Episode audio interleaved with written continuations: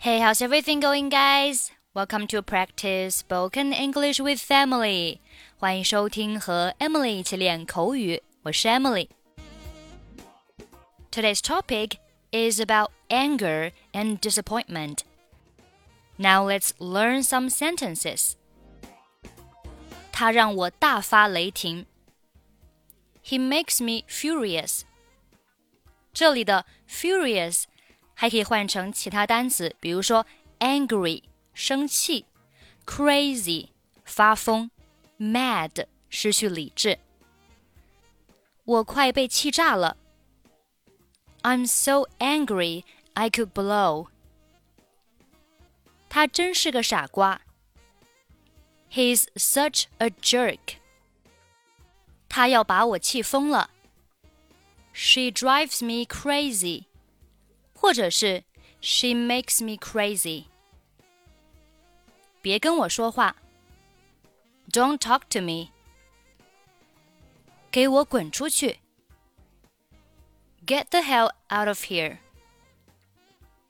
我真的发火了，I'm really mad。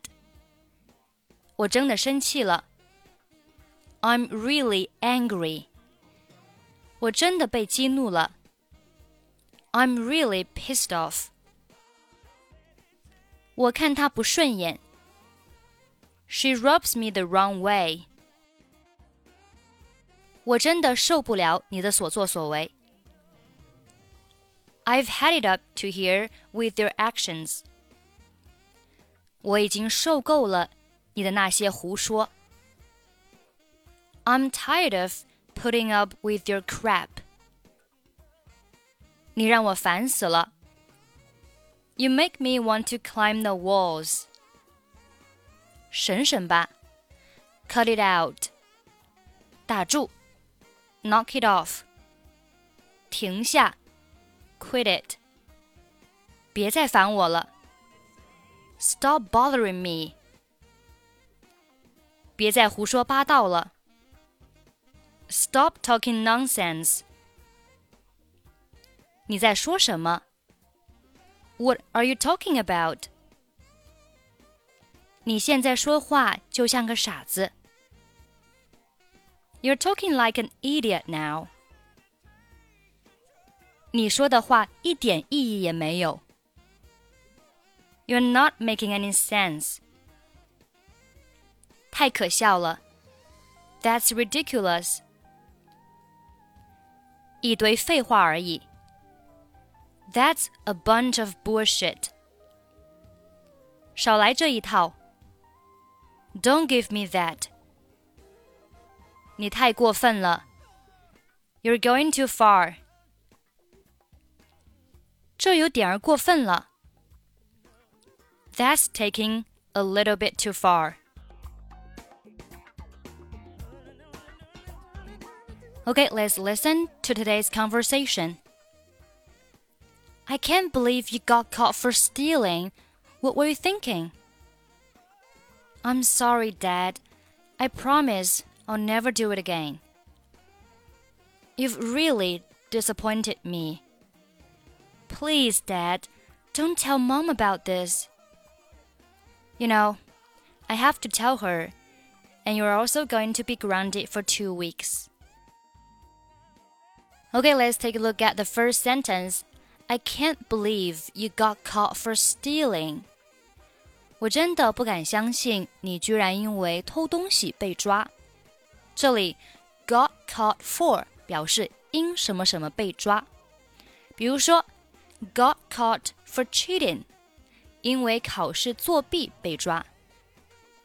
What were you thinking？你到底在想什么呀？I'm sorry, Dad。我很抱歉，爸爸。 I promise I'll never do it again. 我保证我再也不做了。Promise 表示保证、承诺。I promise that 表示我保证什么什么事情。比如说，I promise that I won't speak loudly when eating。我保证吃饭时不大声说话。 You've really disappointed me.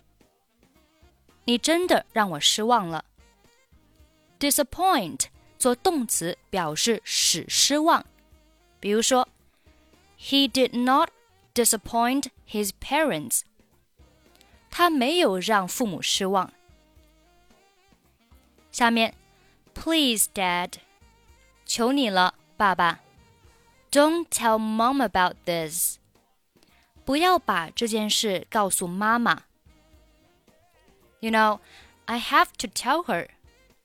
你知道的，我必须要告诉她。Tell somebody，告诉某人。那如果是告诉某人某事，叫 tell somebody about something。我们用 about 表示关于。And you're also going to be grounded for two weeks. Be grounded 表示被禁足。Be grounded for two weeks 就是要被禁足两个星期。我们看下面的例句：Keep using language like that, and you will be grounded for two weeks.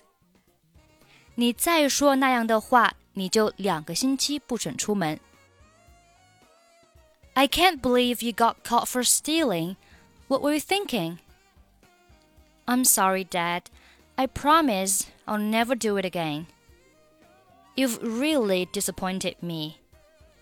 Please, Dad, don't tell Mom about this. You know, I have to tell her, and you're also going to be grounded for two weeks. Okay, that's pretty much for today. 欢迎关注微信公众号“英语主播 Emily”，在公众号里回复“节目”两个字。 即可加入本期节目的跟读版本以及语音打分。I'm Emily. I'll see you next time. Bye bye.